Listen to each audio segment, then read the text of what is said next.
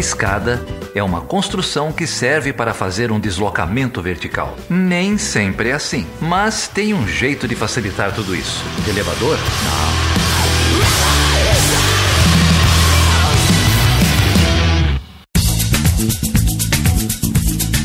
Seja bem-vindo e seja bem-vinda a mais uma edição do podcast Chutando a Escada. Eu sou o Felipe Mendonça. E eu sou o Geraldo Zaran. Feliz Natal, Geraldo. Feliz Natal, Felipe. Faz tempo, hein? faz, faz tempo, cara. Tem uma galera aí na internet que tá dizendo que a gente brigou. Ih, mas, mas quem será que contou pra eles? vazou a informação aí. É, mas aí, ainda bem que o, no Natal, enfim, o, né, os corações se alinham novamente. É. Mas é, é, o tema do episódio, né? Whistleblower, né? É o tema do episódio hoje. é, Whistleblower. Eu tava falando aqui do que no, o Natal é uma, é uma alegria e tal, as famílias se reúnem, mas ó, talvez esse Natal não seja tão tranquilo para alguns, né? Pois é, pois é. Estamos aqui com um episódio de Natal falando da família do Donald Trump, não é isso? Exatamente, que é uma família cheia de histórias. E para falar então sobre o rolo que está acontecendo nos Estados Unidos, quem que vem aqui desenrolar esse mistério pra gente? Eu conversei com outra pessoa que é da família, cara, que é a Fernanda Manhota, nossa grande amiga, já participou aqui do Chutando a Escada professora de Relações Internacionais da FAP, da Fundação Armando Álvares Penteado aqui em São Paulo, coordenadora do curso de Relações Internacionais lá e youtuber também, tem o canal em dupla uhum. com consulta com o nosso grande amigo Lucas Leite, Lucas Leite que esteve no Chutando a Escada no Natal de 2018. Ah, é verdade, ele esteve no Natal falando de Harry Potter, não é isso? É, isso aí, é isso aí, a gente até brinca com isso aí. Lucas tá com a cabeça pesada, cruzeirense. O fim de ano não foi muito bom para ele, né? é, é, o Lucas tá meio chateado. E os flamenguistas também estão chateados, né? É, alguns ainda porque eu falei que o Liverpool era o Brasil no Mundial. o pessoal ficou chateado. Mas aí, é, é, aquela coisa, a glamorização do vice, né? Falou, tô, a imprensa tá falando que jogou de igual para igual. 20 anos que um clube brasileiro não jogou de igual para igual no Mundial, né? segundo alguns. 20 anos é um absurdo, né? Porque em, 2010 teve um clube brasileiro que ganhou, né? Mas deixa pra é, lá. O meu clube ganhou em 2005 contra o Liverpool. Mas o Flamengo que jogou bem. É isso daí. Não, mas eu queria deixar. A gente, a gente sofreu uma derrota muito grande aí no Brasil, sofreu uma derrota mundial muito grande. Um, teve uma campanha exemplar o ano inteiro, muitas vitórias, já não é desse ano um grande campeão, um grande exemplo a todos os brasileiros. Ficou com vice dessa vez, mas queria deixar meu abraço aí pro Gabriel Medina, que perdeu o Mundial de Surf pro Ítalo Ferreira, também brasileiro. Medina, é, não fica triste com o vice, não. É... E Ítalo, parabéns, cara. É... Parabéns, Ítalo. É, o melhor, o melhor jogo aí de 20 aí, anos. Ganhou... O melhor, a melhor bateria de 20 anos, em 20 anos. Ganhou pipeline, ganhou o campeonato, em cima do Medina. Tá, tá de parabéns. É, muito bom. Mas olha só, clima de anos 90 na política mundial, né? Impeachment na Casa Branca é anos 90, não é isso? É mesmo, impeachment na Casa Branca é anos 90. É, e como no anos 90 não deve passar, né? Não deve passar. Eu, eu, os anos 90 eram, eram, mais simples, né? A gente discutia é, vestido com sêmen na geladeira, é, é. Se, se sexo oral é sexo ou não. Era um clima bem mais, bem mais tranquilo para a política mundial. Né? É verdade, era mais tranquilo. E agora a gente está falando o quê? De tipo de política externa baixo, né? É, rasteira. Vamos ver o que, que vai sair disso daí. E para isso, como o Geraldo falou, a gente vai receber aqui a Fernanda Manhota, que inclusive defendeu a tese esse ano, não foi? Defendeu, tem um, tem um comentário aí sobre isso mais pro final do episódio, se você quiser ouvir falar sobre a postura da China e dos Estados Unidos na América Latina. Tem uma pergunta lá no finzinho que ela explica bem o que foi essa pesquisa, falou com um monte de gente interessante, diplomatas, tomadores de decisão lá nos Estados Unidos. E a Fê também é uma grande especialista em pagode dos anos 90. Então. é verdade. Quando ela esteve aqui, ela demonstrou um pouquinho isso pra gente. Então, esse especial de Natal vai ser acompanhado aí por uma playlist super especial, retrô, vintage. muito bom, muito bom. Tô muito curioso para ouvir. Eu não participei do papo porque eu já tô em ritmo de férias. É isso aí. Ô Geraldo, antes da gente ir, deixa eu agradecer então aqui a todos os apoiadores e apoiadoras que acreditaram nesse projeto no ano de 2019. Foi um ano difícil para todo mundo, né? Um ano de crise econômica, mas mesmo assim, a gente tem aí que mais de 100 apoiadores? Por aí, tá nessa casa aí. É, então eu queria agradecer a todos e todas vocês, vocês muito especiais pra gente e a gente só tá aqui por conta de vocês. Mas o ano não acabou ainda, tem mais um episódio até o fim de 2019 e aí a gente vai ler o nome de todo mundo, vai mandar um abraço para todo mundo aí. E como a gente disse há, há, pouco tempo, 2020 vai ser maior, né? É isso aí, 2020 vai ser maior. Essa é a esperança que nos move. Mas antes da gente chegar lá, vamos então ouvir a Fernanda Manhota explicando pra gente o que, que tá rolando nos Estados Unidos ao som do que há de melhor no pagode brasileiro na década de 90. É isso aí. Valeu, bom Natal para todo mundo, boa ceia. Não compre briga que você não precisa. Se for comprar, dá na é. cabeça é. logo. E vamos embora. Força Ulisses, hashtag Força Ulisses. Meu irmão, Feliz eu te amo. Geraldo. Depois que eu vi o irmão da galera aí, meu irmão André, eu te amo. É, meu irmão, minha irmã Sara, Luísa, também amo vocês. Vocês são demais.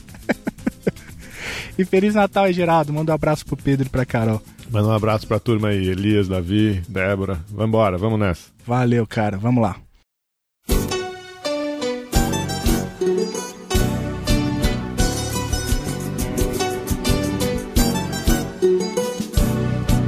Deixa acontecer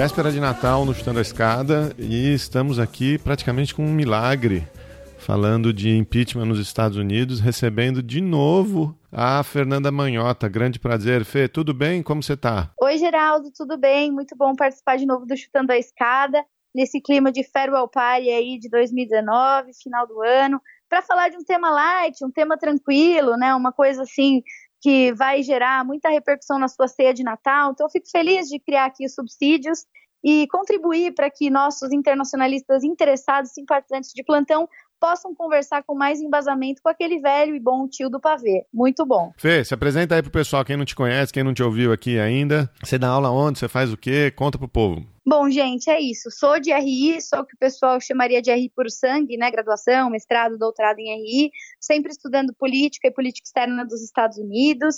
Uh, trabalho na FAAP, sou professora e coordenadora do curso de RI por lá e nas horas vagas, porque sabe que professor não só trabalha como dá aula e também eventualmente vive, mantenho um canal de YouTube junto com o colega Lucas Leite para falar de temas relacionados à pauta internacional em dupla com consulta. Então estou aqui hoje uh, participando com vocês mais uma vez, feliz da vida e claro, não podia deixar de dizer que das credenciais a que mais importa é que além de tudo sou amiga do Geraldo, né? É isso aí, amiga da família já. O Em Dupla com Consulta, sempre recomendamos aqui, completou um ano, você falou? Mais de 100 vídeos, é isso? Exatamente, a gente completou um ano agora em novembro, sempre com dois vídeos por semana, né, regularmente às segundas e quintas, às 18 horas, no YouTube mais perto de você.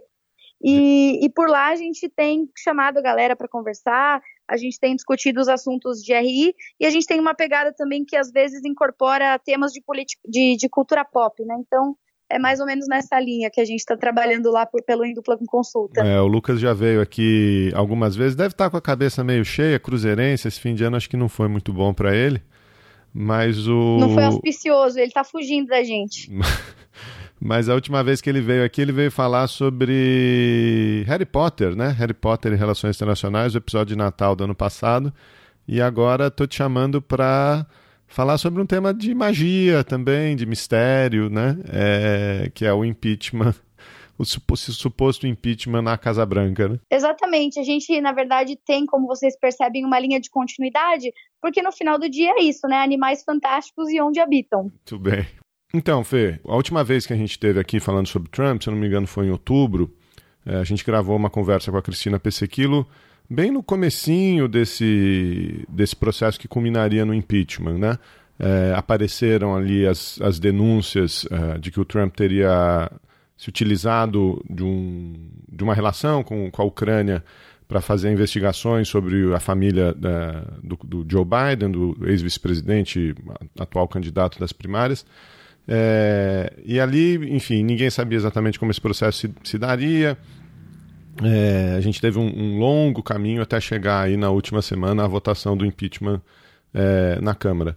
Você não quer explicar para a gente como é que se deu esse, esse processo, né? como é que os, os democratas mergulharam aí nesse inquérito do impeachment? Com certeza, Geraldo. Bom, eu que sou uma ouvinte assídua do podcast, acompanhei esse episódio com a Pesquilo, inclusive recomendamos, se alguém ainda não viu, quiser um pouco mais de contexto, inclusive porque ela faz um belo balanço, né, dessas primeiras os primeiros anos da gestão Trump é, vale bastante a pena.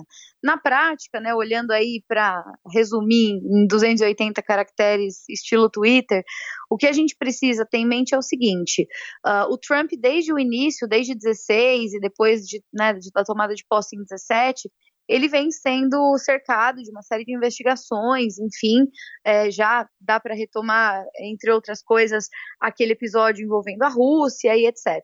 A diferença é que é, essa situação que triangulou com a Ucrânia, ela deu aos democratas a percepção de que talvez nesse momento, por esse contexto, valeria a pena é, promover essa incursão e tentar levar isso adiante. A Nancy Pelosi, né, que é a líder da oposição na Câmara dos Representantes, ela tinha sido, ao longo desses primeiros anos, muito reticente em, em, ir adiante com algumas investigações e com algumas denúncias, e dessa vez, né, em função dessa situação de abuso de poder que teria ocorrido entre o presidente Trump e o presidente da Ucrânia, o presidente Trump, na prática, teria tentado utilizar do seu cargo da sua posição como presidente para tentar forçar uma investigação que prejudicaria um oponente eleitoral nos Estados Unidos. Então, segundo a interpretação de alguns, isso poderia ser visto como traição, enfim, como uma forma de gerar ingerência né, de, de um país terceiro é, no próprio sistema democrático americano e tal.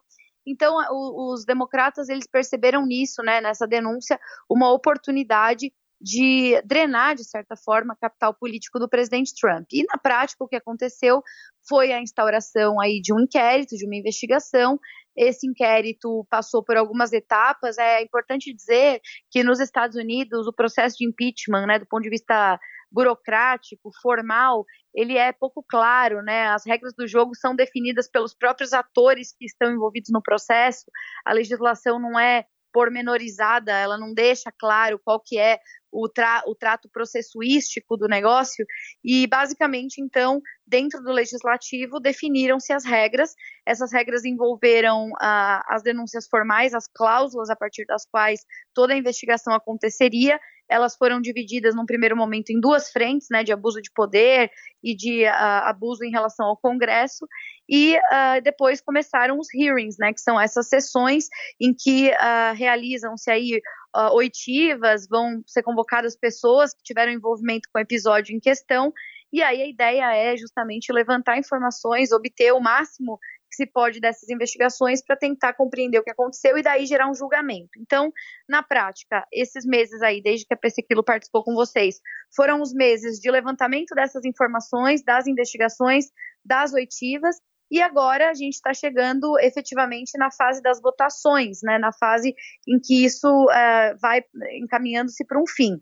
O primeiro passo para encaminhar-se para o fim foi o que a gente acompanhou agora recentemente, a votação dessas duas cláusulas a partir do processo já consolidado na Câmara dos Representantes. Essa é uma etapa que, segundo a regra do jogo estabelecida, demandava uma aprovação de maioria simples, né, no que seria equivalente à nossa Câmara dos Deputados aqui no Brasil.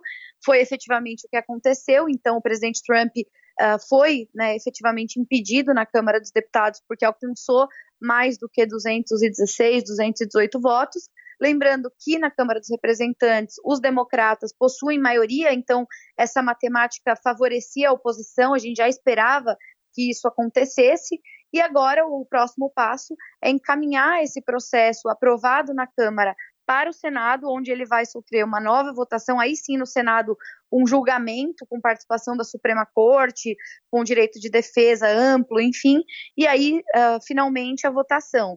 No caso dos Estados Unidos, diferente do Brasil, uh, nessa primeira etapa em que o presidente foi formalmente impedido pela Câmara, ele ainda não, não deixa o cargo, né? ele não é afastado, ele permanece presidente dos Estados Unidos até o fim do processo. E a expectativa é que no Senado, justamente porque agora, ao contrário, a matemática favorece os republicanos, que têm maioria por lá, e que, além de tudo, precisariam, no caso dos democratas, de dois terços, porque no Senado a votação é por maioria qualificada, então, a ideia, pelo menos é o que a maioria dos analistas agora espera, é que, embora ele tenha sido aprovado na Câmara, ele não será aprovado no Senado.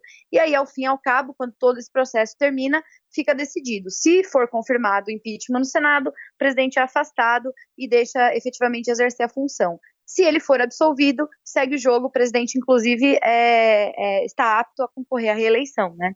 Hum.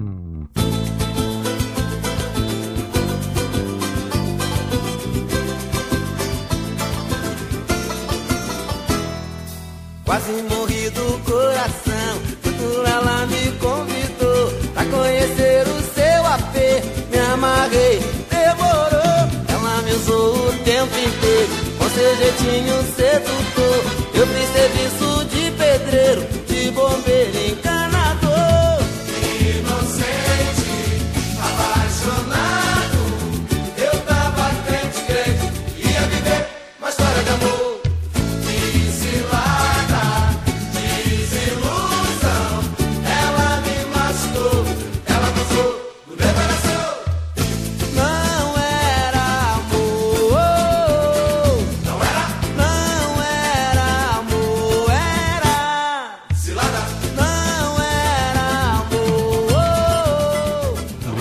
Fê. Acho que é um, é um super panorama. É, vamos pontuando umas coisas aqui. Acho que, em, em primeiro, você mencionou os vários casos é, que o Trump foi alvo de algum tipo de é, investigação. O maior deles foi na questão tanto da interferência russa na campanha presidencial de 2016 e, em seguida, da acusação de obstrução de justiça, quando o o Trump é, demite né, o chefe do FBI, o James Comey. É, ele foi alvo de investigação sobre o, sobre o procurador especial Robert Miller, uh, que deu um relatório bastante confuso na, na, cabeça de alguns sobre se o Trump deveria ser indiciado ou não. Ele disse que ele não achou é, indícios, mas também não livrou a cara do Trump. É, mas o, tem uma mudança política importante aí nesses primeiros anos do governo, que são as eleições de meio de mandato em 2018, né? Que aí, como você bem notou, o Trump perde a, a maioria republicana na Câmara e a Nancy Pelosi e os democratas retomam essa maioria. E aí os democratas é, se viam se viram durante todo esse período de 18 e 19, de 19 no caso, né? a partir da eleição de 18, com essa angústia, né, com esse dilema. É, vamos em frente com um processo de impeachment sob alguma das várias possibilidades existentes, é, ou esperamos para vencê-lo nas urnas, né? Será que a população, como será que a população vai é, reagir a um pedido de impeachment? E o Trump tem uma retórica muito agressiva, dizendo que ele é alvo de caça às bruxas, que ninguém sofreu o que ele sofreu, que a mídia o trata de uma maneira injusta, etc, etc. Né? E aí, de repente, cai no colo dos democratas essa, essa acusação, é, esse problema com, com a Ucrânia, esse, essa má conduta, né, mau uso do poder presidencial. E é como você disse, a Pelosi é, embarca nessa. Durante esses meses aí, a gente teve uma série de depoimentos prestados na, na Câmara, né? É, você lembra de, de, de, alguns dos principais nomes ou, ou, do que, que apareceu de diferente nesses depoimentos que a gente não soubesse já é, quando, quando essa denúncia apareceu? Olha, eu acho que, independentemente de depoimentos isolados, o que mais me chamou a atenção ao longo né, desse processo de uh, hearings foi uh, justamente aquilo que a gente que acompanha mais de perto já vinha notando, mas acho que o processo de impeachment escancarou, que é a absoluta falta de coesão né, dentro da administração Trump, inclusive é, do ponto de vista do primeiro escalão do governo, né? Houve momentos dessas oitivas aí em que uh, ficou bem claro que o governo ele tem uma dificuldade não só de manter os seus quadros, né? A gente sabe que o, o, turnover é muito elevado dentro do governo. As figuras que originalmente pertenciam à administração lá no início do governo já quase todas não estão mais lá, foram substituídas, né? Ou demitidas pelo Twitter, ou enfim se demitiram, foram trocadas e algumas delas, inclusive, foram muito reticentes em participar desse processo, né? A gente poderia destacar aí alguns uh, ex-secretários que chegaram a dizer que só iam prestar depoimento mediante uh, a necessidade ou pelo menos a, a formalização judicial de, de, desse mandato, né? Então, é, o que eu diria é que, independente do que eles disseram em particular, que, para ser bem sincero, não acho que agregou nada de muito diferente do que já vinha sendo denunciado desde o whistleblower, né? É, foi justamente a capacidade que a investigação permitiu para nós analistas, no sentido de mapear a dificuldade que é fazer política ou fazer política externa, enfim, tomar decisões dentro da gestão Trump, uma gestão desorganizada, uma gestão que tem um que é muito voluntarista do presidente, que às vezes lida um pouco é, com certa dificuldade do ponto de vista burocrático institucional, com certas medidas intempestivas. Então, é, eu diria que para mim, pelo menos, o processo de investigação é, trouxe à tona, né, com mais clareza e com mais elementos factíveis da realidade, essa, essa leitura. E, de certa forma, é, inclusive, eu acho que foi algo que os próprios democratas perceberam e, a partir do que eles decidiram capitalizar, perceberam que havia muita indisposição né, e muito ressentimento que havia sido gerado, principalmente a, a, partir dessas figuras que não estavam mais no governo e que tinham saído é, de maneira um pouco dramática da gestão e que poderiam, é, inclusive, fomentar né, junto à opinião pública, uma percepção mais negativa do governo.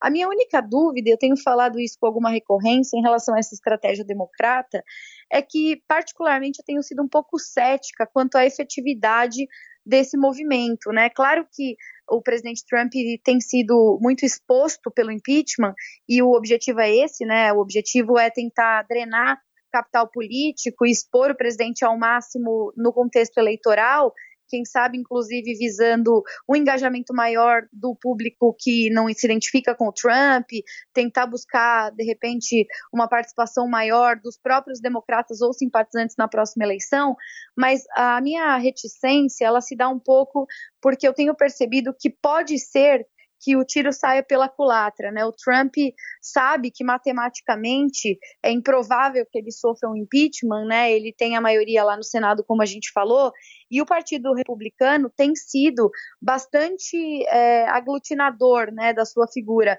ao contrário do que muita gente podia imaginar, apesar das diferenças internas, de ter muita heterogeneidade dentro das próprias lideranças, ele tem, o partido tem sido consistente no apoio ao Trump, seja na votação que se faz das pautas trumpistas dentro do Congresso, seja na própria movimentação do impeachment, né? Vale dizer que na primeira instância na Câmara dos Representantes não houve sequer um republicano que tenha apoiado o pedido, né? Eles votaram todos contra o pedido, diferente dos democratas que inclusive é, tiveram dissidentes aí, pessoas pertencentes a distritos, né, onde o Trump tem força e que nesse sentido deixaram a fidelidade partidária de lado para apoiar o presidente Trump. Então, o meu ponto é, o, o, Trump ele tem o apoio do seu partido, isso significa que pode ser que ele seja absolvido, e a sensação que me traz é que ele vai utilizar a sua própria absolvição como um reforço dessa narrativa de que ele é perseguido, injustiçado, de que ele está do lado do cidadão médio, enquanto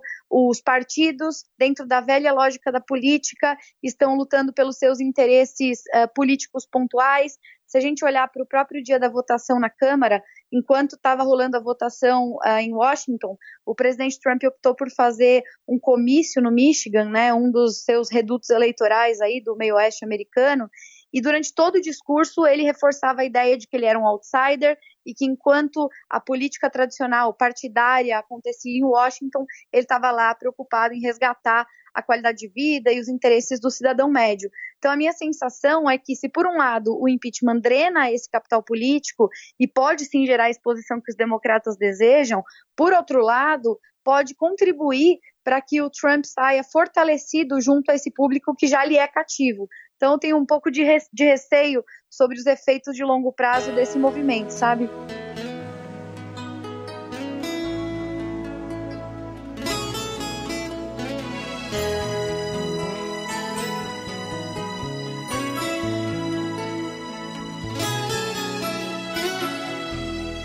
é fazer com essa tal liberdade?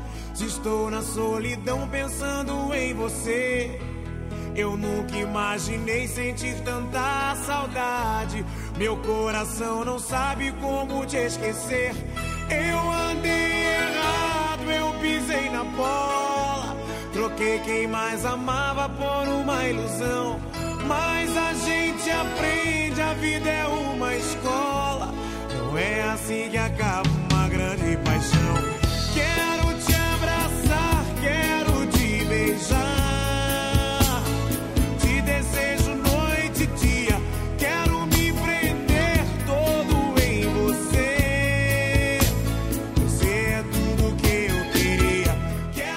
É, eu, eu também concordo com, com você. Essa foi inclusive uma discussão que a gente teve com a Cristina aqui, quando ela esteve aqui, é, e o ponto dela era qual é o limite, né? É, qual é o limite para todas essas transgressões em que a gente tem que deixar o cálculo político de lado e, e fazer o que é certo, né?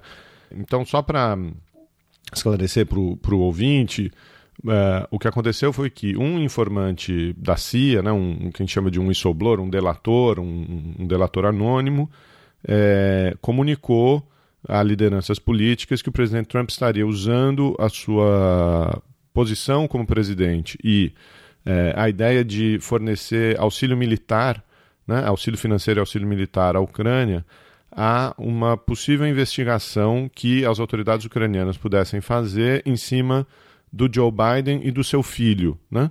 É, o Joe Biden é, foi um senador histórico nos Estados Unidos, é ex-vice-presidente, foi o vice-presidente do Obama e é cogitado como é, um dos é, principais possíveis candidatos é, a concorrer com o Trump na eleição de 2020. Né? O, o, o partido, é, o Partido Democrata já está no seu processo de primárias, as primeiras primárias vão acontecer agora no começo do ano. É, então o Trump teria condicionado o auxílio uh, financeiro e militar a uma investigação que ele pudesse usar contra o, Bra o Biden ou contra a família do Biden uh, durante a campanha, né? Um, uma espécie de um dossiê, algum tipo de difamação, qualquer coisa assim. Essa informação veio à tona, ela foi confirmada por uma série de é, testemunhas né, nas audiências que, que se seguiram. Então me parece que tem evidência muito dura a esse respeito, né? É, a despeito da a, a, despeito da política em volta disso, é, parece que tem uma evidência muito clara que houve abuso de poder presidencial é, numa, numa tentativa de, de, de, coerção de outras potências com fins eleitorais, né? Ou não? Ou ainda, você acha que ainda tem dúvida a esse respeito? Não, acho que não, Geraldo. Acho que uh, todo o processo de investigações foi bastante consistente nesse sentido, né? E inclusive acabou gerando um debate que é, parece até aqueles debates sobre a questão das armas nos Estados Unidos, né? A gente começa a entrar num nível de detalhe do debate que já vai daqui a pouco beirando ali a questão semântica, né?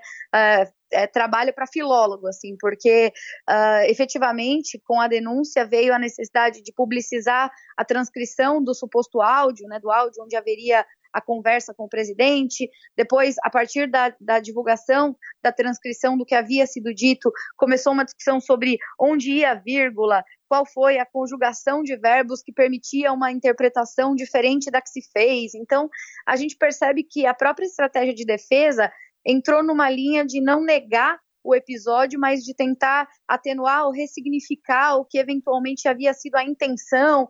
Então, me parece que os indícios objetivos, eles dão conta de, de mostrar que efetivamente isso aconteceu. A questão é que, como em qualquer país, nos Estados Unidos não é diferente, o processo de impeachment é sempre um processo mais político, político do que jurídico, né? Polariza aí as forças, as lideranças. No caso americano, que, que vigora num modelo basicamente né, bipartidário, isso ainda é mais agravado.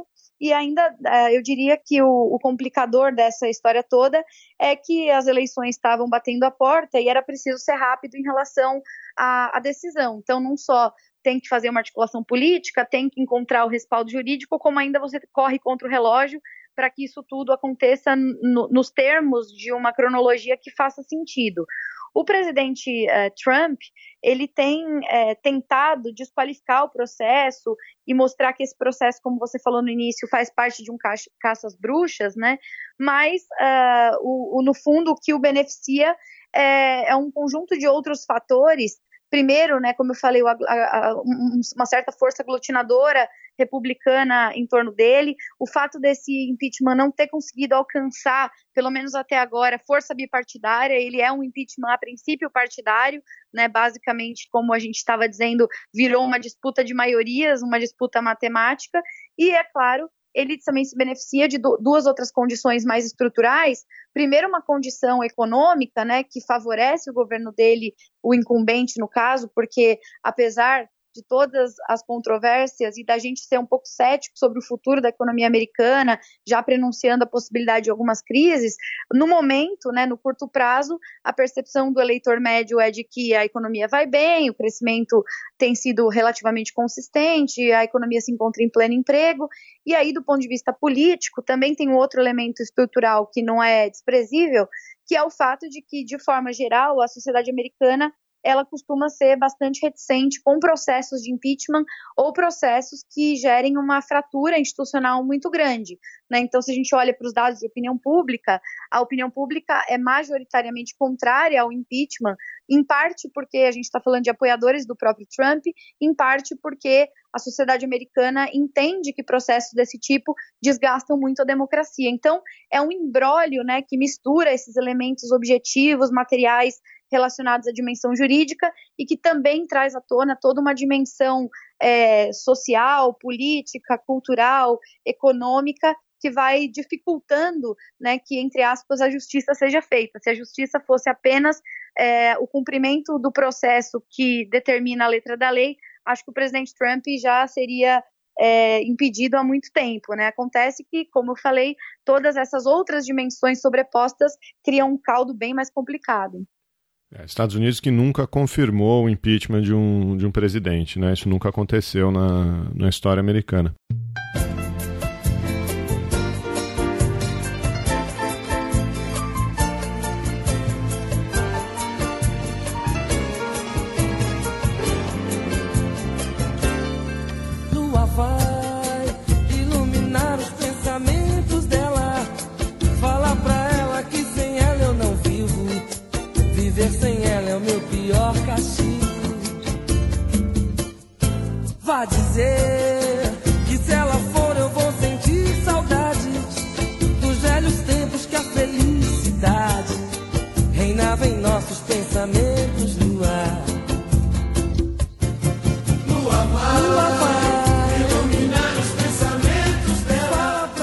Mas Fê, o, o Biden virou esse alvo exatamente por ser um, um dos pré-candidatos aí, um pré-candidato forte, né, na, na primária democrata. Você quer dar um pitaco sobre a primária democrata? O que, que você acha aí dos, dos outros candidatos, da, do, do Sanders, da, da Elizabeth Warren? Olha, essa eleição vai dar o que falar, né? Mal começou, como diríamos nós na época do Orkut, mal começou e já consideramos pacas, né? Porque, olha, é realmente uma fragmentação absoluta aí do Partido Democrata. Mais de 20 pré-pré-candidatos, né? E uma dificuldade grande de encontrar aí quem vai ser essa força que vai canalizar os esforços. Eu diria que, em primeiro lugar, a questão da renovação de lideranças é um problema nos Estados Unidos em geral, que já desde 2016 a gente percebe, né? Não só uma liderança, eu diria, uma renovação de liderança é, geracional, né? De, de novos quadros e tal, como também é, de, de, força de ideias políticas novas, né? Entre os democratas hoje, as figuras mais emblemáticas, ou pelo menos as que têm sido mais é, discutidas, tem sido aí o próprio Joe Biden, que foi, como você falou, o, o antigo vice-presidente dos Estados Unidos, um senador é, tradicional, enfim. Uh, depois nós temos lá o Bernie Sanders, que apesar da pouca expressividade em outros momentos da história, ficou bastante conhecido a partir de 16 pela campanha que fez, enfim. A gente tem também uh, figuras como a Elizabeth Warren, que uh, para muitos hoje funcionaria como uma liderança de meio termo, né? Então, uma figura que está tentando se colocar de uma forma é, um pouco apartada desse debate polarizado tradicional. Ela é senadora também e tem uma vida aí constituída na área do direito, é, combatendo ou pelo menos trabalhando em relação a, a, abuso de poder econômico, enfim, é uma figura conhecida nesse campo. E uh, a gente tem outras lideranças mais jovens, um pouco mais uh, desconhecidas ainda, né, do grande público, principalmente no Brasil, como é o Beto O'Rourke, por exemplo, que disputou é, eleições lá no Texas e teve um, uma campanha bem sucedida agora em 18, né, não chegou a ganhar, mas uh, fez uma campanha que deu muito, fez muito barulho. Então, assim, as opções são várias. E como a gente ainda está um pouco longe né, do início efetivo desse processo, ainda eu diria que é um pouco difícil dizer quem tem chance ou quem vai ganhar e tal. A questão toda, que me parece mais importante nesse primeiro momento, é tentar analisar qual é o tipo de plataforma a que esses candidatos vão se propor.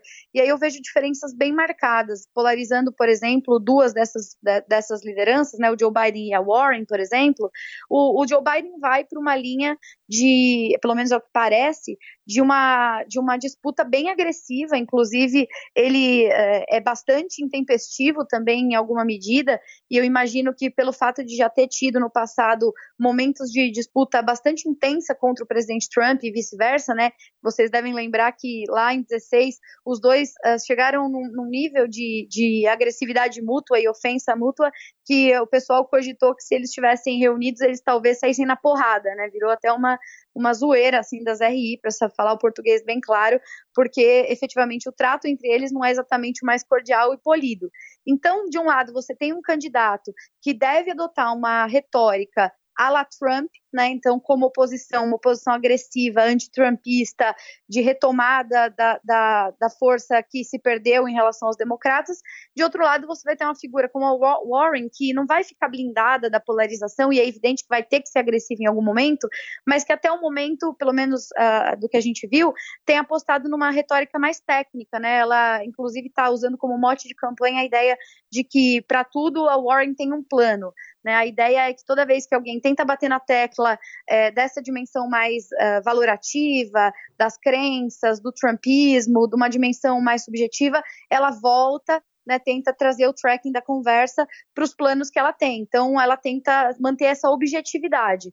A minha questão é se a eleição de 20 vai ser uma eleição em que o eleitorado, desgastado desse processo de todos esses anos vai valorizar uma campanha como a da Warren ou outros candidatos que estejam a fim de falar sobre projetos de campanha, planos, enfim, leis e etc., uma coisa muito focada na tec tecnicidade da gestão, ou se a gente vai continuar contaminado pelas paixões e aí a captura de mentes e corações segue dentro dessa narrativa agressiva. Eu acho que isso é o primeiro ponto que determina quem vai ter mais sucesso. É óbvio que as campanhas, as pesquisas de campanha, elas, apesar de muito uh, longe ainda, né, do momento da nomeação lá em meados de junho e julho, é, elas já dão algum tom. Então, o candidato preferido aparece tem, é, com frequência como sendo Joe Biden, também porque ele é o mais conhecido, ele é essa figura de, de uma reputação consolidada. A, a, a Warren, paralelamente, não é a que aparece com maior intenção de voto, mas ela é a que tem crescido mais consistentemente, então muita gente olha para esse crescimento espontâneo dela e acha que ela é mais competitiva. E lembrando que todos eles, né, o Biden, Warren, enfim, todos eles é, também não são uh, consenso né, entre uh, a sociedade americana, assim como tem quem não gosta do Trump e vê no Trump uma série de elementos aí de conduta que, que não os agrada, também para esse pessoal tem. O Joe Biden já sofreu uma série de denúncias, inclusive algumas denúncias bem pesadas, a Warren também. Então, assim, jogo político é jogo político. Eu não apostaria, não diria assim, de largada, quem eu acho que vai ganhar, mas eu diria que, por enquanto, o termômetro, o olhar, o faro tem que estar tá mais direcionado no caminho do que essa sociedade está procurando. Porque é isso, se a sociedade estiver procurando alguém que resolva os problemas, é um tipo de narrativa que vai colar. Se a sociedade tiver afim mesmo de ir para o pau nas redes sociais, é outra narrativa que vai colar, né? E aí são bem diferentes as campanhas. Tá certo.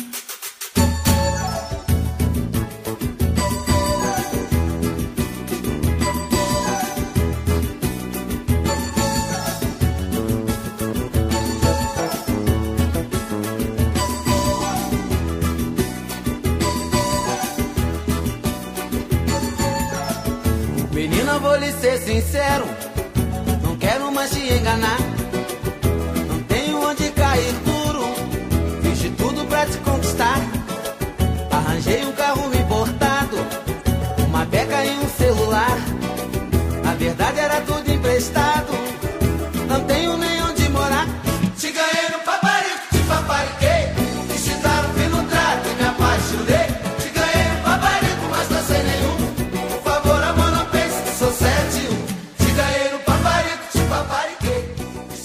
Olha só, Fê, vou encaminhando aqui pro, pro final.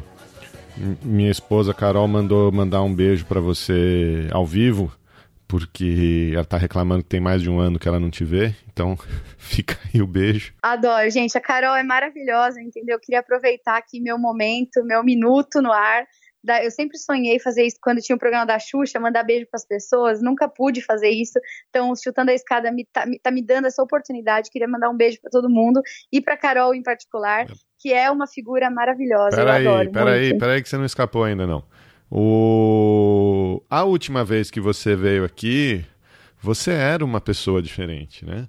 Porque desde a última vez que você veio aqui no Chutando a Escada para falar de Coreia do Norte, num episódio que eu vou precisar lembrar o número e colocar no, na descrição do post, você virou uma doutora em relações internacionais, não é isso? Concluiu a sua É o tese que dizem, é o que dizem. defendeu a sua tese de doutorado sobre um tema importantíssimo que é a relação eh, China e Estados Unidos eh, na América Latina. Então eu vou terminar aqui com essa pergunta de Natal surpresa e vou pedir para você explicar o que, que você achou aí na sua investigação sobre a política americana de contenção da China aqui falar do seu doutorado. Olha, eu devo dizer que essa é uma feliz surpresa, porque a gente, depois que defende o doutorado, vira um pouco aquela coisa assim, sabe, noiva recém-casada? Você vai na casa da não, noiva não sei, na recém-casada. verdade, não sei e aí- é é. vou te contar, vou te contar como é que é.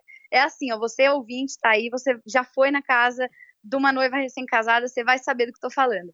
Você chega, você já foi no casamento, você teve lá, participou. Mas quando você chega na casa da noiva recém-casada, ela assume que você precisa dividir com ela de novo tudo aquilo. Então ela quer te mostrar os vídeos, as fotos. Aí você pensa, gente, mas isso é muito importante para ela porque é o casamento dela, né? E eu já tava lá, eu já vi esses vídeos, eu já vi essas fotos. E a noiva continua, como se nada houvesse, com- compartilhando com toda a euforia. Então, gente que defendeu o doutorado recentemente é parecido, entendeu? Você fez a pesquisa, você teve tanto envolvimento com a parada, que tudo que você quer é um ouvido cansado a fim de te escutar.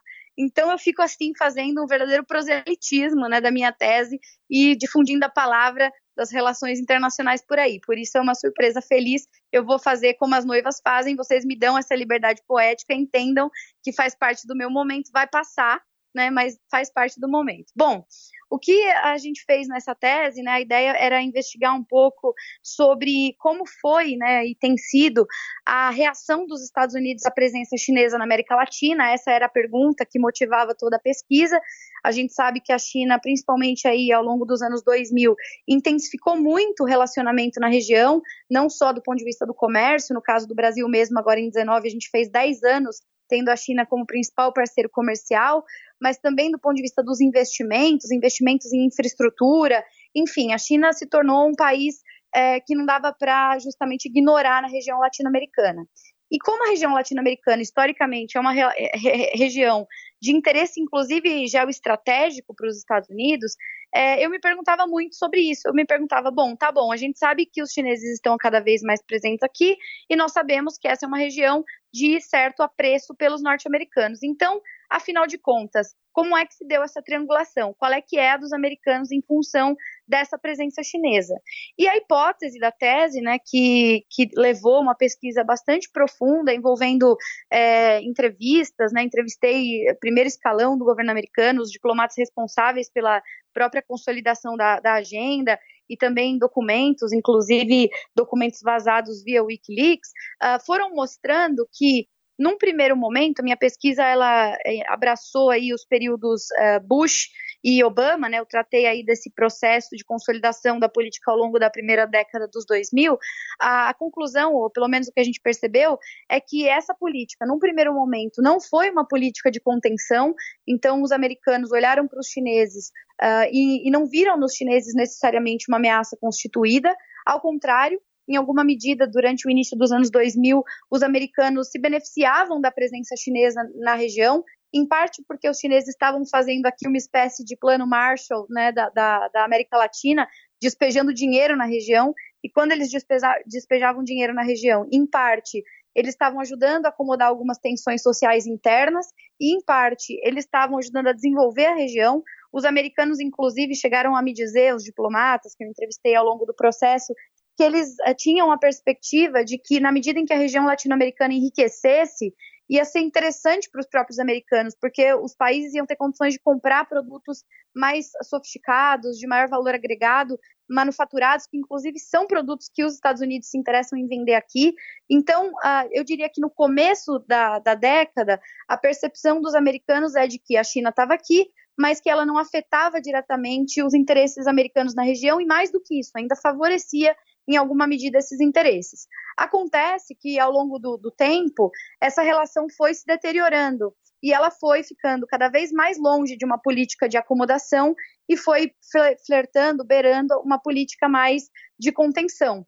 Isso por vários motivos, né? Em primeiro lugar, pelas próprias mudanças políticas pelas quais os Estados Unidos passaram, e aí vale fazer a justiça histórica, né? O Buchinho tem os seus problemas e tal, mas uh, no caso especificamente da China, fica bem claro quando a gente faz investigação profunda que o trato era melhor administrado na gestão Bush do que foi na gestão Obama. A gestão Obama, foi muito complicada, inclusive do ponto de vista dos burocratas que estavam à, frente né, de, dessas políticas. Uh, depois, além das mudanças dentro do governo Obama, da, das mudanças de prioridade, na China também, ao longo dos anos 2000, uh, no final do, do, da primeira década, aconteceram muitas mudanças políticas começou a ter uma disputa de poder entre o Ministério de Relações Internacionais Exteriores e o Ministério da Economia, o Ministério das Relações Exteriores muito propenso a essa continuidade da acomodação e de um relacionamento cooperativo com os Estados Unidos, o Ministério da Economia muito reticente, já envolvendo uma série de disputas comerciais, disputas em torno de propriedade intelectual, bem complicado já. E no caso específico da América Latina, também nós, né, países latino-americanos, tivemos um poder de agência relevante esse giro, essa virada é, à esquerda, que vários países passaram ao longo dos 2000, empurraram, de certa forma, segundo a interpretação dos americanos, a política americana para uma lógica de maior contenção. Porque os países latino-americanos passaram a jogar com a carta chinesa, né, como eles falam, falam, né, play the Chinese card.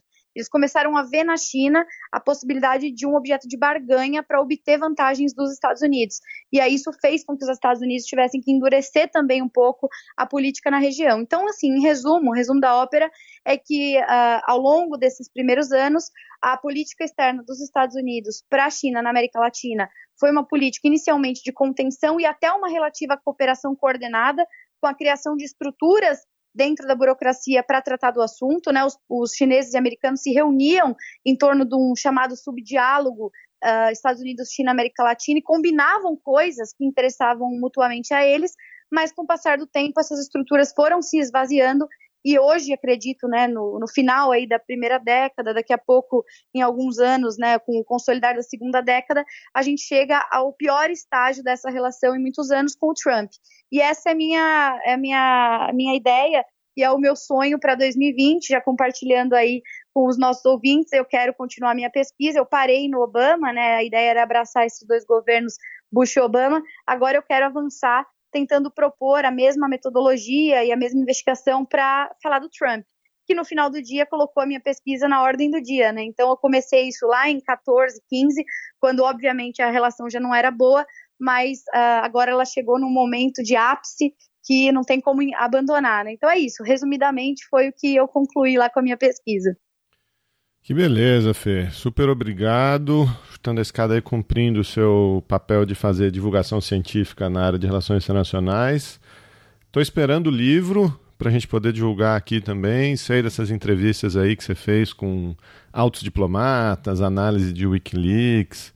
É, acho que a gente tem que mostrar aí como é que, como é que faz pesquisa com fonte primária de, de, de qualidade, né? Então estamos esperando, obrigado. Acho que os ouvintes vão gostar muito. Obrigado por você ter tomado seu tempo aí nesse fim de ano para conversar com a gente sobre um tema tão gostoso quanto o impeachment nos Estados Unidos.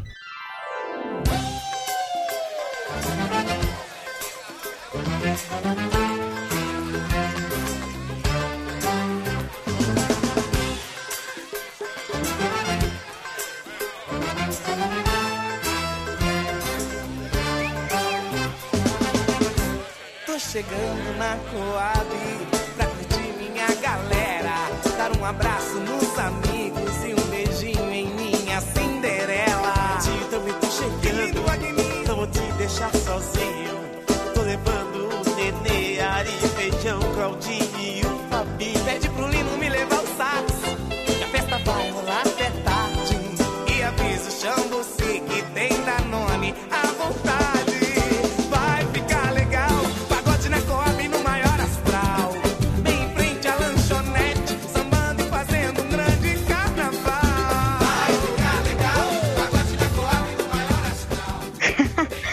Maravilha, Geraldo, eu que agradeço.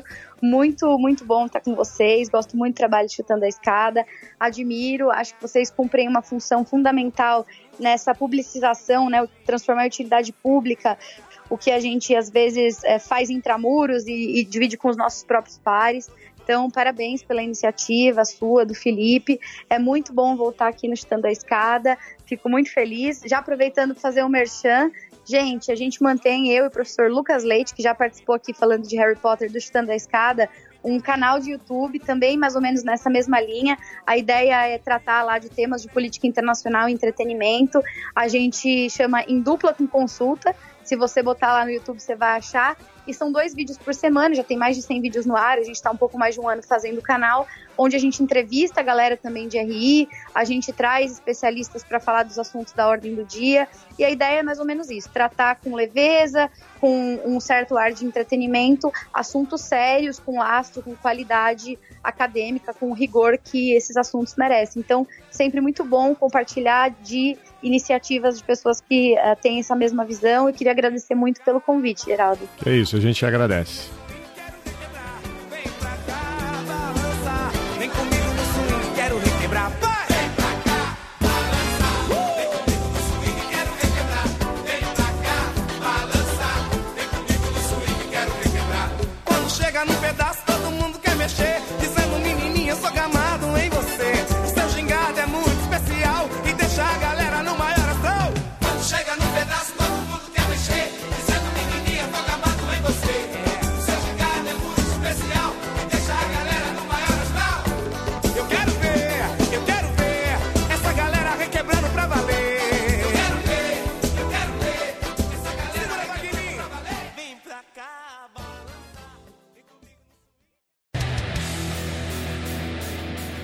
Você acabou de ouvir mais um episódio do Chutando a Escada. Para apoiar, acesse chutandoaescada.com.br barra apoio.